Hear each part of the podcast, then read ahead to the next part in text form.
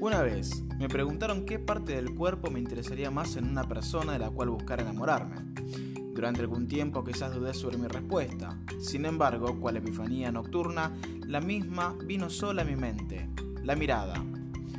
Verás, argumenté, uno no puede enamorarse de alguien enfocando ese amor en alguna parte específica del cuerpo.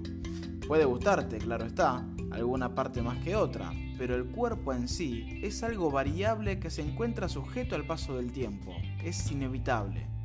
Engordamos o adelgazamos, con los cambios físicos generales que eso conlleva. Nos arrugamos, esa también es una realidad.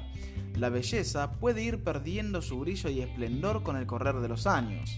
Es decir, en resumen, el cuerpo llega por lo general a un punto máximo de belleza que luego va indefectiblemente decayendo.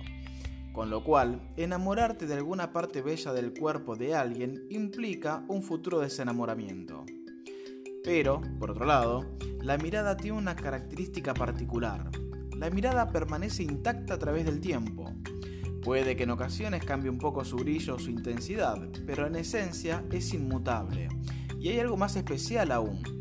Cuando buscas enamorarte de alguien, buscas una conexión.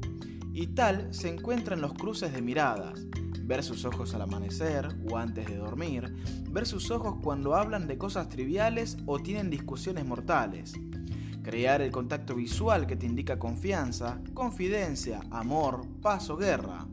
Eso es lo que verdaderamente importa de la fisonomía de la persona. Si buscas enamorarte, si realmente buscas a alguien que te acompañe de por vida, no veas su cuerpo, enamórate de sus ojos.